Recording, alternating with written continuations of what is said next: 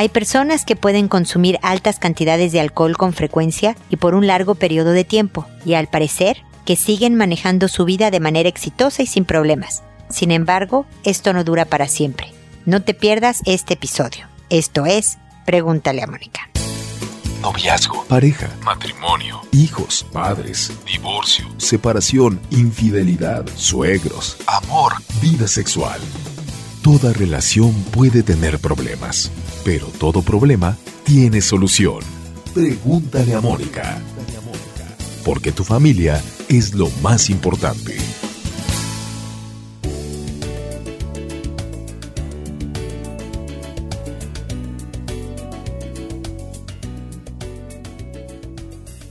Bienvenidos amigos una vez más a Pregúntale a Mónica. Soy Mónica Bulnes de Lara. Como siempre, feliz de encontrarme con ustedes en este episodio que entre otras cosas, ya saben, temas de pareja, temas de familia, también hablo sobre asuntos que pueden hacer de tu vida algo problemático. Obstáculos que nos ponemos a veces nosotros mismos para tener un destino feliz. Y del que hablo hoy es algún problema, una condición que sucede con más frecuencia de la que creemos. Eh, se llama alcoholismo funcional. Personas, como decía en la introducción, que pueden consumir altas cantidades de alcohol y que parece que todo va bien en su vida. Incluso es gente exitosa, que tiene un amplio círculo social, que incluso su relación en ese momento está sin problemas. Y hoy quiero dar algunas, no solo las señales de que pueden indicar que alguien está sufriendo de este alcoholismo funcional, sino también otros puntos que puedan serles de interés, por si no son ustedes los alcohólicos funcionales, sino alguien que conozcan y poder trabajar al respecto, hacer algo al respecto uno de los puntos importantes es que la negación, siempre lo he dicho, la negación es el primer síntoma, ¿no? Generalmente están negados porque te dicen, espérame, si tengo éxito y si voy y trabajo y me va bien en mi trabajo y mi relación familiar está perfecto y, y parece que no está afectando su vida. Incluso se rodean, se juntan con personas que les gusta tomar y entonces en comparación se ve como alguien normal. Puede que sea un grupo de varios alcohólicos funcionales y de un par de alcohólicos que no son tan funcionales y por lo tanto todo parece que el mundo es así, puesto que el círculo en donde me muevo, esta es la costumbre, tomar sin freno, y por lo tanto esto es normal, esto lo hace todo el mundo y la negación se instala con más fuerza, ¿no? Pero el alcohol es una sustancia dañina cuando se consume con exceso, sin control. Y el alcohol va tomando más terreno en la conducta y en la vida de quienes tienen el alcoholismo precisamente el alcoholismo es no tener control y medida. Y entonces, ya muy avanzado en los años que lleva tomando este alcohólico fuertes cantidades, consumiendo grandes cantidades de alcohol, empieza a deteriorarse su mundo. Esto no dura para siempre. Se empieza a alejar de sus relaciones o de eventos sociales, tiene problemas para dormir, por ejemplo, o algún otro problema de salud y también incurre, empieza a incurrir en conductas de riesgo. Por ejemplo, manejar en estado de ebriedad, empezar a flirtear, a coquetear con una infidelidad, también pudiera ser un problema, ¿no? ¿Cuáles son, bueno, además de que llevar esta doble vida, antes de hablar de las señales, esta doble vida de no pasa nada, yo tengo el, el consumo de alcohol bajo control, pero al mismo tiempo ya en esta etapa de saber que efectivamente me está metiendo en problemas mi manera de tomar, acaba agotando a las personas que son alcohólicas, sobre todo las alcohólicas funcionales. El, el, el, aparentar algo que no tiene sustento por atrás acaba por cansarlos y la cosa se empieza a desmoronar. Las señales más importantes de un alcohólico funcional es que puede llegar con resaca, con cruda, o llegar tarde al trabajo, inventando excusas. No, es que yo no soy una persona que funcione bien en las mañanas, yo soy más bien un ave nocturna y tal cual, ¿no? Puede, y esto es aún más peligroso, no tener siquiera resaca después de una noche de tomar fuertemente. Ya cuando el cuerpo se ha acostumbrado tanto al alcohol que no tienes resaca, que no estás crudo, como le decimos en México, o no le te da caña, que dicen acá en Chile, es preocupante porque la resaca es una reacción orgánica, tu cuerpo te avisa de que tomar así no es bueno y por eso te sientes tan fatal a la mañana siguiente como para que le bajes. Ya cuando te volviste inmune a eso es que tu consumo es muy muy fuerte. toman alcohol en lugar de comer. Eh, muchas veces prefieren tomar el trago que alimentarse y como además el trago quita el apetito y entonces eh, se vuelve el almuerzo líquido que le llaman, eh, la comida líquida que le llaman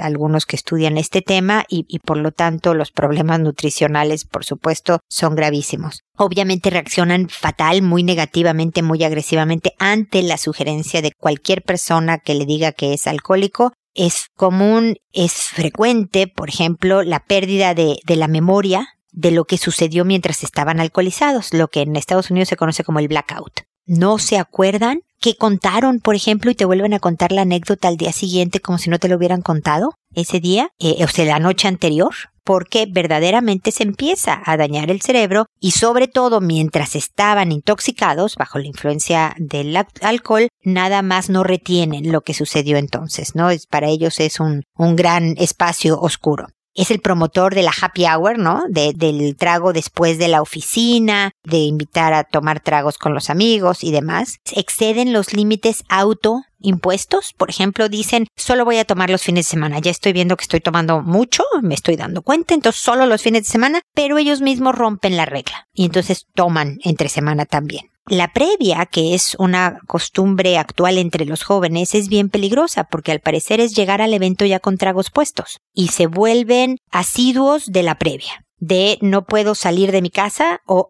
no puedo ir al evento final si no antes me tomo unos tragos con amigos para ya llegar tomado, ¿no? Ocultan su consumo ante las otras personas o toman desde temprano o estando solos. Todos estos ya me pasé mucho de la introducción de mi comentario inicial, pero creí que eran puntos importantes porque el alcoholismo es una condición muy generalizada, como el alcohol es una droga socialmente aceptable, verdaderamente ha habido muchos desórdenes que provocan muchos problemas en la vida. Si crees estar bajo eh, estas características, es momento de actuar. Si conoces a alguien que está bajo estas características, es momento que le sugieras que actúe, que por lo menos que escuche este episodio para enterarse de lo que son las señales. Espero que esta información les haya sido de utilidad y con esto termino mi comentario inicial ahora sí, invitarlos a nuestras redes sociales, Facebook, Twitter, Instagram, Pinterest, em, YouTube. Tengo unos videos. También tengo unos libros de eh, para los papás. Uno que ayuda en la formación de hijos pequeños para que tengan un carácter eh, fuerte, eh, de tal manera que no se conviertan en víctimas de cualquier tipo de abuso, desde bullying hasta abuso sexual, etc. Y otro que habla de adolescencia y redes sociales, también dirigido a los papás, cómo educar a los hijos y entenderlos también en esta era digital dos libros muy sencillos. La verdad es que verdaderamente puse hincapié en que sean de fácil y rápida lectura, de forma que un papá pueda saber los primeros pasos, por lo menos, para afrontar estos dos temas. ¿Qué más? Los invito también a suscribirse al podcast eh, a través de iTunes. No tiene ningún costo suscribirse a mi podcast y así ustedes pueden recibir los episodios nuevos que vayan saliendo cada semana. Y bueno, contesto a sus consultas por orden de llegada. A todas las personas les cambio el nombre para que tengan la tranquilidad de que su anonimato está súper resguardado. El mensaje sí es el verídico y lo contesto por audio para quien me escucha y no me ha escrito, pero se encuentra en una situación similar, puede encontrar una idea que le sea útil y así estamos ayudando a más gente. Y empiezo por Dorotea, que me dice, hola Moni, hoy mi esposo se acaba de disculpar y me dice que no sabe por qué me trata así, que solo después de decir lo que dice se da cuenta que se equivocó y me dijo cosas así, y luego se detuvo y dijo, oh, ya sé por qué te trato así es porque aún no supero la forma en la que me tratabas. Me dejó congelada porque no soy una santa, pero después de años de novios, en 2006, tomé la decisión de no volver a verlo por cómo me trataba. Y en el 2011 regresó pidiéndome disculpas de cómo me trató, etc. Rayos, me acabo de dar cuenta que yo sí sabía que él era así de grosero. ¿Cómo pude olvidar todo esto y regresar e incluso casarme? No soy una santa, discutimos muchas veces, pero hace años yo terminé la relación y fui directo a terapia. Seguro ya se le olvidó eso. Wow, Moni. Tienes razón. Escribir ayuda mucho a entender nuestros problemas. Ya ni recuerdo qué te quería decir, jajaja. Ja, ja. En fin, después de unos minutos terminó diciendo que ama mi forma de ser, que soy muy vivaracha y le gusta mi forma de hablar, pero hace días me hizo sentir la peor persona con un vocabulario muy pobre y que estaba arruinando el futuro de mi hijo al hablarle de la forma que lo hago. Oh, Moni, ¿por qué olvidé el por qué me alejé? A ver, mi querida Dorotea, bueno, una de las cosas que te agradezco es que veas la utilidad de, de, escribirme. Yo creo que también el tratar de explicarle a otra persona la problemática que estás viviendo te ayuda a aclararte a ti varios puntos importantes como ocurrió ahora. Repites dos veces por lo menos en tu correo que no eras, que no eres una santa. Nadie lo somos en realidad, Dorotea, pero algo importante que me llama la atención en tu correo es que tu esposo te dio una pieza de información valiosísima. Primero, que está consciente de que no está bien la forma en que te habla, eh, se siente mal ya una vez que salieron las palabras de la boca, que uno agradecería que tratara de frenarse antes de que lo hiciera, pero bueno, este no es el caso. Pero después dijo, no puedo superar la forma en la que me tratabas. Creo que aquí, y tú saltaste por completo esta información, por lo menos en tu correo, para decirme, yo lo dejé porque él me hablaba horrible. Yo lo dejé y luego fui a terapia y luego volví con él y me casé y tuve un hijo, pero yo me di cuenta que él y él te estaba diciendo, yo también me sentía maltratado. Y esa parte de la información como que pasó de noche, mi querida Dorotea, como que no tuvo peso. Lo importante, al parecer en tu mensaje, era decir, y también creo que sí es importante, ¿no? El que tú también recordaras que no era que él hubiera cambiado, que antes no era así, sino que, como pasa en el 99.99 de los casos, desde antes, desde el noviazgo, la gente se comporta o da señales de quiénes son verdaderamente. Pero aquí hay dos puntos muy importantes, o dos personas estableciendo un punto muy importante. Los dos se sienten maltratados. Y entonces el que hablar del tema de yo sé que te traté fatal, si fue el caso, obviamente, Dorotea, por muchos años, mi querido esposo, pero creo que ya llevo una larga racha de no hacerlo y todavía me estás castigando.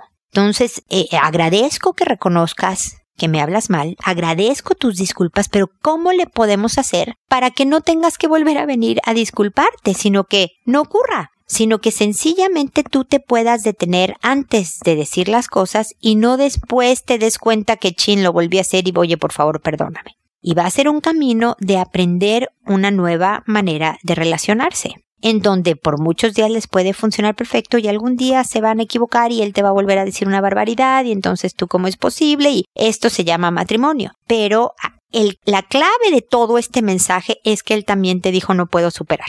Entonces, o van a terapia de pareja, o hacen una especie de ejercicio de, a ver, yo, ¿sabes qué entiendo? Y lamento haberte, yo, Dorotea, lastimado por la forma en que te trataba. Pero sin empezar, pero claro, pero mira tú cómo me has hablado también siempre. Y fíjate que además me lo sigues haciendo. O sea, lo tuyo es más grave, querido esposo mío, porque no solo lo hiciste en el pasado, sino también en el presente, yo nada más en el pasado. Esa, es, es, esas defensas no ayudan a caminar hacia el arreglo de una relación. Dorotea, y por eso te propongo que tú asumas tu parte. Me dijiste que no había superado y de verdad lamento y precisamente porque me di cuenta en el año 1842 que no estaba bien y fui a terapia o fíjate que ya casados me di cuenta que no, y llevo una temporada trabajando. ¿No has notado, querido marido, cómo no te hablo más cariñosamente o ya no soy tan hiriente o espero que no lo seas, Dorotea? Es que yo también estoy trabajando en lo mío pero sí necesito que no me lastimes más. Pero nuevamente, como te insistía la vez pasada, desde una visión más positiva, desde unas ganas de trabajar juntos porque ni tú eres una santa ni él es un santo. Así siendo imperfectos, ¿cómo lo hacemos para ser felices? No solo porque tenemos un niñito, que eso es una razón muy importante, pero sobre todo porque nos queremos, porque nos elegimos y porque ya tenemos años de historia juntos. Entonces creo que vale la pena, cuéntame qué opinas en vez de estar lamentando el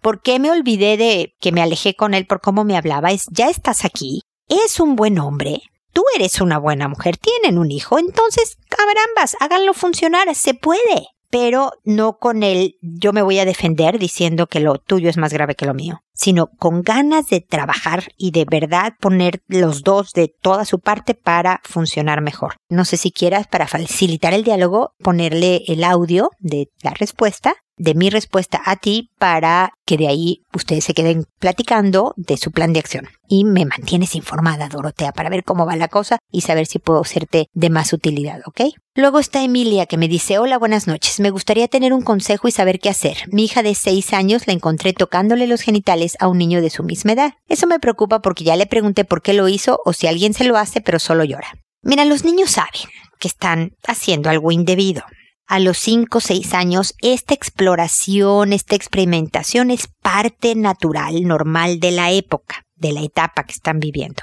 de la etapa de desarrollo evolutivo, si me pongo técnica psicológicamente hablando. Pero eso no quiere decir que debe de seguir haciéndolo. Es pura curiosidad de saber a ver qué se siente. Sería abuso si alguno de ellos tuviera cuatro o más años más que el otro, si uno fuera un jefe y el otro un subordinado. Me explico, aquí no hay una diferencia de poder, aquí son dos niñitos viendo a ver qué demonios son estas partes que tú tienes y cuáles son las tuyas y cuáles son las mías, ¿no? Y qué se siente. Pero de alguna manera la forma en que le preguntaste o la hizo desahogar su culpabilidad, o a lo mejor lo preguntaste, mi querida Emilia, en un tono y de una manera, a lo mejor asustada, alterada, molesta, por lo que viste, que sintió que en el interrogatorio iba a haber castigo, que aquí estaba en problemas. Y es bien difícil, porque la verdad es que nos impacta encontrar a los hijos en estas situaciones, portarse como si nada pasara. Pero es bien importante hablar con tranquilidad, con cariño, sobre todo embarrado de cariño por todos lados, y como si fuera,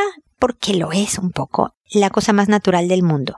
De oye hija, veo que te vías viendo esto, entonces eh, creo que tienes curiosidad sobre el cuerpo humano, y entonces, a ver, ¿tienes preguntas? Quieres preguntarme cosas, porque pues además de que yo soy mujer como tú y yo ya tuve seis años, puedo resolvértelas, puedo contestártelas. Pero además te tengo que decir que eso no se hace, que no puedes tocar las eh, genitales, las partes íntimas de otras personas, niño, niña, sea pariente, no sea pariente, sea un amigo. Esto no se hace. Tú no me ves por la calle tocándole a las personas sus genitales, ni mucho menos. Si tienes curiosidad, si quieres saber algo, de verdad pregúntame. Y lo investigamos juntas o lo conversamos. Y habrá muchas veces que quieras hacer algo, porque la curiosidad es muy fuerte, como tocar los genitales, pero que tú sabes que no lo debes hacer.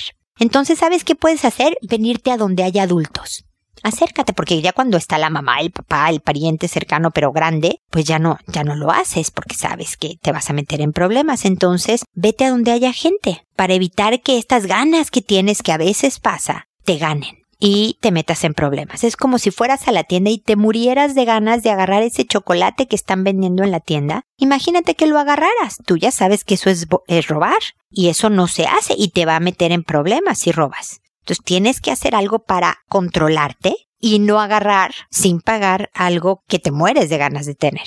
Y de esta manera, Emilia, estás educando voluntad, estás educando autocontrol y estás formando en sexualidad a tu hija, pero realmente tienes que explicarle que es natural sentir curiosidad, que querer saber cómo se siente, cómo son, cómo se ven es natural, pero que hay maneras adecuadas y maneras no adecuadas de satisfacer la curiosidad. Entonces, eh, y ponle ejemplitos, ¿no? Tú puedes querer saber cómo funciona un, ¿cómo se llaman estos fuegos artificiales, unos cohetes? ¿Cómo sonaría adentro de un cuarto? Suponte, un cohete grande. Y puedes tener mucha curiosidad, pero no vas y prendes un cohete en, adentro de un cuarto porque hasta puedes provocar un incendio. Entonces, todos este tipo de ejemplitos les ayuda a los niños de 6 años a entender mejor las cosas y a saber que contigo cuenta para hablar de estos temas, ¿ok? Así que cuéntame cómo te fue. Yo sé que ya pasó un rato desde que pasó este evento, pero el tema persiste, ¿eh? el tema de la sexualidad persiste. Y le puedes decir a tu hija, Emilia, le puedes decir, ¿sabes qué? Aunque ya pasó hace muchos días, quería que habláramos sobre la curiosidad. Y entonces vuelves a retomar el tema de tocar los genitales. Aunque ya no lo haya hecho, aunque ya no sea tema, es importante aclarar ese punto y por lo tanto se vale volver a hablar. Poquitas palabras, no le eches muchos rollos. Palabras que ella comprenda de seis años y después con un abrazo y un beso enorme. Entonces eso te quería decir, hijita, pero te quiero mucho y de ahora en adelante ya sabemos cómo se hacen este tipo de cosas, ¿ok? Y, y se acabó siguen jugando y siguen con la vida normal para que sepa que es un tema natural, que pueden hablarlo con regularidad, pero no todos los días, por supuesto, sobre todo porque de aquí a que se vaya de tu casa va a necesitar esa formación principalmente del de lado de los adultos, de sus padres. Bueno, seguimos en contacto con cualquier duda, Emilia. Luego está Fabiana que me dice, Mónica querida, espero que estés muy bien y puedas orientarme en algo que recientemente nos ha ocurrido. Tenemos una pequeña de 5 años y una recién nacida de 6 días. Como estamos recién sometiéndonos a la rutina con la nueva integrante, dejamos que nuestra hija mayor siga en su misma rutina de jugar con sus amigas del barrio y toda la cosa. El tema es que usualmente o mi hija va a casa de sus amigas o ellas vienen para la nuestra. Claramente cuando tenemos visitas procuramos cuidarlas y estar al pendiente como si fueran nuestras. Ayer mi hija estaba en casa de los vecinos con ellas y sus padres se durmieron. Y cuando quisieron sacar a mi hija de su casa, las niñas, para no interrumpir el sueño de sus padres, le indicaron que debía salir por la ventana. Esto ocurrió desde el segundo piso, donde afortunadamente y porque Dios es grande, no le ocurrió nada. Pero estamos indignados con la despreocupación de los adultos. Ahora le he prohibido a mi hija relacionarse con las niñas. No las quiero ver en mi casa ni tampoco quiero que mi hija entre a ninguna otra. ¿Estaré siendo exagerada? Sé en demasía que uno no puede esperar que los demás actúen como uno lo hace, pero son niños. Creo que en eso no hay nada que transar. Agradeceré tu visión del caso. Un abrazo.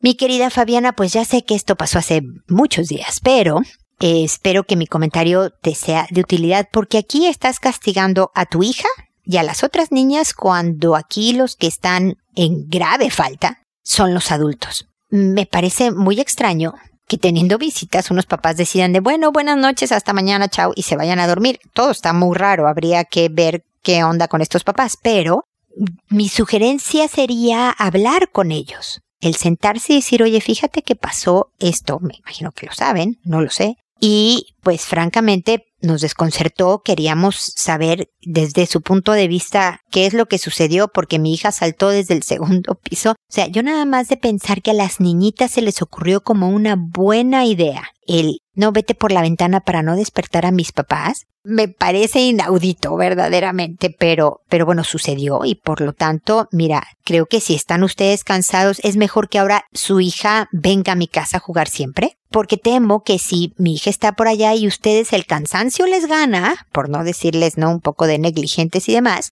es mejor que las niñas estén y yo pues el, momento en que ya sea hora de que la niña, tu hija se vaya a la casa pues tocaré y pues tendré que despertarte pero pues así funcionará la cosa, ¿no? O pongan reglas de que bueno se va a quedar la línea hasta las 5 de la tarde porque al parecer los papás a las cinco y cuarto les gana el sueño algo que no impida, porque creo que la amistad en sí de las niñitas es muy buena y sana. La ocurrencia de saltar por la ventana sí fue de las niñitas, pero porque tienen cinco años y porque pues a esas edades no piensas con claridad. Entonces, aquí creo que la, que estás castigando con, o sea, la pobre de tu hija ya no puede venir a casa de sus amigas, ni sus amigas pueden ir a su casa. Sabe que, ya me imagino que sabe que saltar por las ventanas, sea del primero o del segundo piso, no es una buena idea, pero además persiste el castigo y por lo tanto no creo que sea justo así que estoy en la defensa de los menores de edad, Fabiana. Cuéntame si pudiste hablar con los papás, ojalá estén en disposición de escucha, porque hay papás que es increíble, habiendo faltado algo tan importante como el vigilar a los niños pequeños, todavía inventan excusas, se defienden, no es que tu hija, es que ustedes, es que en vez de decir, oye, si sabes que fue un error gravísimo, qué vergüenza. De hecho, ellos debieron de haber tocado al día siguiente con flores y chocolates para pedirles disculpas, por supuesto. Veo que esto no sucedió, pero, pero es importante que se sepa y ojalá permitan que por lo menos su hija venga a jugar a tu casa, si tú ya tienes un medio controlado en donde estar vigilando estas pequeñas para que sigan su amistad y sus juegos, ¿ok? Seguimos en contacto de todas maneras. Yana. Hola, buenas noches. Angustiada y preocupada me topé con que en una página la recomendaban. Tengo una situación frustrante que no sé cómo afrontar. Tengo una niña de 10 años y me separé de su padre cuando iba a cumplir 4 años. Nos hemos venido a otro país y hace dos años tengo una pareja nueva que tiene dos hijos, uno de 4 y otro de 10. El caso es que el otro día la encontramos jugando con el de 4 y el niño tenía los pantalones abajo y ella en su lado, a su lado, tipo mirándole. pero cuando mi pareja entró en la habitación saltaron los dos de la cama. Le he reñido y tal, y dice que nada, que estaban jugando, pero que ha sido el peque el que se bajó los pantalones. El hecho es que hoy estaban en la habitación con las puertas abiertas, pero muy callados. Nosotros estábamos en el salón estudiando con el otro niño de 10 años y le digo, no los escucho, ve a verlos. Y cuando entra, ella se está grabando y dice que no hacen nada. Le quita el móvil y vemos el video y se estaban grabando besándose con el niño de 4 años. En el video dice que ya lo han hecho otras veces, pero esta vez ha decidido grabarlo. Se me ha venido el alma al suelo porque no sé cómo actuar. Cuando los niños se fueron le pregunté y dice que nada, que solo estaban jugando. Y le di una cachetada y le dije que no es juego. Que si quiere explorar, que se espere a que tenga edad de hacerlo y que no lo haga con el niño que es muy pequeño. No sé cómo seguir actuando, no sé qué hacer, necesito ayuda, por favor. Mira, Jan, aquí pones varios temas importantes sobre la formación en sexualidad. Una de las cosas que pasa cuando viven juntos hijos de diferentes padres es que los niños detectan que este no es pariente. ¿no? Porque una cosa es que yo trate de abusar de mi hermano y otra cosa es que trate de tener algún tipo de experiencia y conocimiento y satisfacer mi curiosidad con alguien que no lo es. Entonces, especialmente en familias integradas como las tuyas, donde hay niños que no son parientes, hay que estrechar la vigilancia. Es decir, si tu hijo está estudiando de, de 10 años en un lado, que él esté o te traigas a los chiquitos a hacer alguna actividad medio silenciosa y que no interrumpa el estudio, o mandar al de 10 a estudiar y, y que tú nada más medio supervisas a ese, pero al que le estás echando el ojo son a los otros dos que están inquietones. Tu hija está en la pubertad, ya tiene impulsos sexuales, evidentemente, ya tiene mucha curiosidad y por lo tanto, y especialmente con el celular en donde puedes ir a YouTube y ver cosas y donde te platican en el colegio que hay otras cosas y el ambiente está muy sexualizado. Y para niñas de esta edad o niños de esta edad, pues agarrar a alguien menor, que es de cuatro años, le es fácil, porque los de cuatro años obedecen especialmente cuando son seis años de diferencia. Se toma, como lo mencionaba yo antes, Diana, como abuso sexual cuando hay cuatro o más años de diferencia. Y por lo tanto, aquí los hay. Y es importante informarle esto a tu hija de 10. Fíjate, hija, que si fueras mayor de edad, habrías cometido un delito. Pero como eres menor de edad, esto sigue siendo una falta gravísima pero afortunadamente no irías a la cárcel porque eres menor de edad. Hay que hablarle con claridad. Entiendo que tienes curiosidad. Entiendo que te dan ganas, por ejemplo, de ver que se siente un beso, que, porque yo ya tuve 10 años y aunque tú no lo hayas hecho, Yana, tú dile, tuve 10 años y la misma curiosidad. No le digas que tú hiciste nada, nada más que tuviste estas ganas de saber. Pero entonces, hija, vienes y me preguntas, investigamos juntas. Pero si tienes ganas de saber qué se siente, ahí sí no puedes estar experimentando, porque te puedes meter en problemas físicos, pueden llegar a tratar de hacer algo que los lastimen a tu hermanito o a ti misma en tu cuerpo. O puedes llegar a lastimar tu corazón también, porque sabes que estás haciendo algo que no está bien y que estás haciendo que tu hermanito esté haciendo cosas que no están bien. Entonces también tus emociones sufren y tú vas a acabar sintiéndote mal. Entiendo que es una etapa difícil, luego viene la adolescencia, hija, pero ay, mira, regaderazos de agua fría, vente a donde estemos tus otros hermanos y yo, eh, de tal manera que te detenga el que hay más testigos. No te expongas, porque esto no está bien. Y algo bien importante, Yana, más que una cachetada, porque una cachetada habla con que, ¿sabes qué? Si yo vuelvo a tener una duda o que o tengo curiosidad de algo, ni loca le cuento a mi mamá, me va a agarrar a cachetadas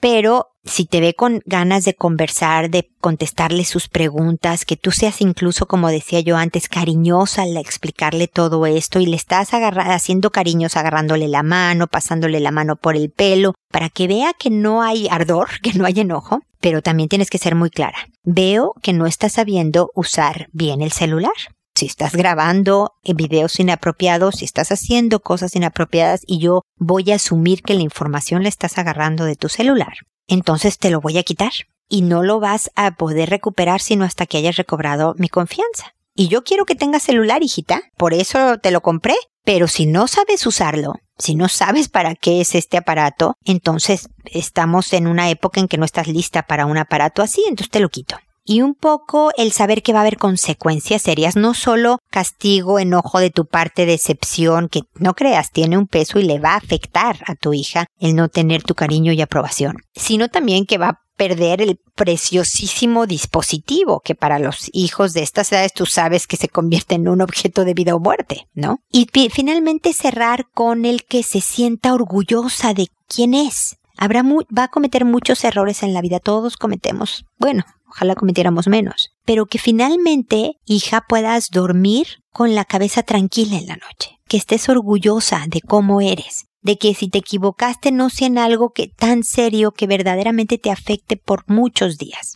Aunque ya pasó este episodio hace tiempo, como le decía la mamá anterior, es bueno, Yana, que busques el momento te lo sugeriría que lo hicieran caminando, por ejemplo. Váyanse a dar la vuelta, la vuelta a la manzana, o váyanse a un parque y no sé, cómprense un helado y mientras chupan helados van comentando el punto, para que sea una conversación agradable, para que sea en positivo y con ganas de, provocar cercanía que haya mucha empatía, pero también mucha firmeza con las consecuencias en malas acciones. Y entonces le puedes decir con toda tranquilidad, y entonces ven y pregúntame. Lo que no va a haber tema, por más raro que te parezca, prometo estar tranquila y con responderte a tus dudas porque entiendo que desde tu edad en adelante vas a tener muchas, muchas preguntas y tus amigos te van a decir unas cosas pero van a estar incompletas porque tus amigos tienen tu edad y yo ya tuve 10 y 15 y 25 y ahí le vamos a parar ya, este, para que sepas que ya he vivido cosas que a lo mejor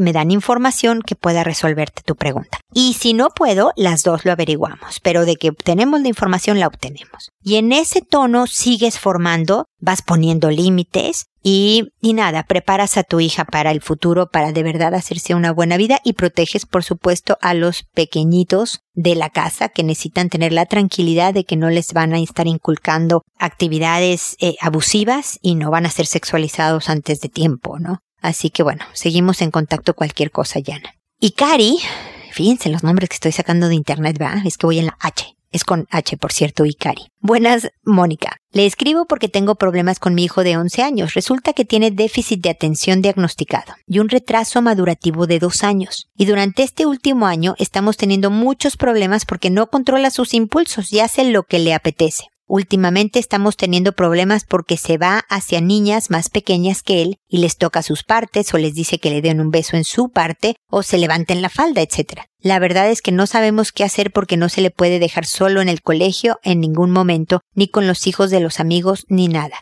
Muchas gracias y espero su contestación. Y Cari, muchas veces el control de impulso, sobre todo con niños hiperactivos eh, de déficit de atención y con retraso madurativo puede deberse a temas de ansiedad. Cuando hay más ansiedad, porque hay más gente, porque está en el colegio, porque se le pidió que hiciera algo y todo esto, se suelta, digamos, el, control de los impulsos y pueden tener este tipo de conductas. Si tu hijo tiene una condición diagnosticada, es posible que requiera de un muy, muy, y vuelvo a repetir, y con mayúsculas, muy leve antiansiolítico. Para eso, a lo mejor necesitas ir con el, psiquiatra, incluso con la autorización del pediatra, para ver si pudiera ser el camino de por lo menos bajarle un rengloncito a este tipo de conductas. Otra es estar empezando a educar el autocontrol con ejercicios. Y son, por ejemplo, con juegos.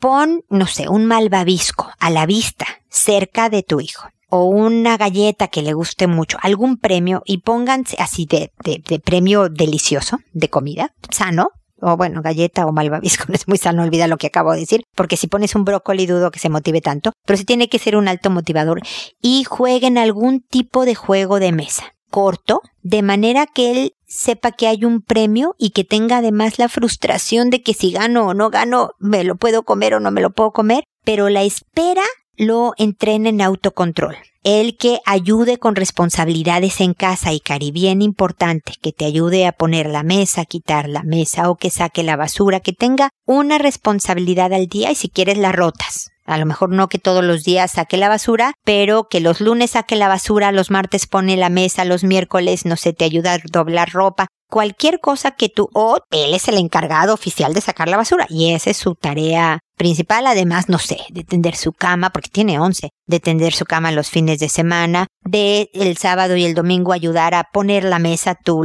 la limpias, no sé. Responsabilidades. Todo esto va educando en autocontrol, fortalece la autoestima. Tarde o temprano a tu hijo se le va a terminar de desarrollar sobre todo la corteza prefrontal, que es eh, la del control de impulsos, la toma de decisiones, la medición de las consecuencias de las cosas, y va a pasar esta etapa, pero no le ayuda tampoco en la adolescencia donde también los impulsos y sobre todo los sexuales están muy intensificados. Así que entre el leve antiansiolítico más eh, pequeños ejercicios que ayuden a desarrollar el autocontrol, la voluntad le van a servir para toda la vida, incluso a ti si los hicieran también. Verdaderamente podrían ayudar en todo esto. Cuéntame si te sirven estas ideas y si no, por favor no dudes, tú y todos los demás. Mónica, la idea que me, me sugeriste no sirve para nada, dame otra o ya no me des más gracias, pero, pero cuéntame porque todo esto es retroalimentación que verdaderamente enriquece mi trabajo y ayuda a que los demás, porque créeme, ¿eh? yo leo también en el programa correos que me dicen no estoy de acuerdo con esto o esto no me funcionó. No tengo ningún problema, no se vale nada más decir lo bueno y lo positivo de la vida. Y el punto es de verdad ser de ayuda para ti y para el resto del auditorio. Así que espero que sigamos en contacto y espero también amigos que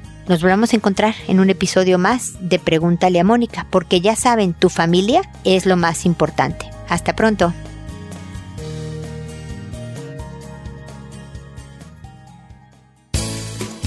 ¿Problemas en tus relaciones? No te preocupes, manda tu caso, juntos encontraremos la solución. www.preguntaleamónica.com Recuerda que tu familia es lo más importante.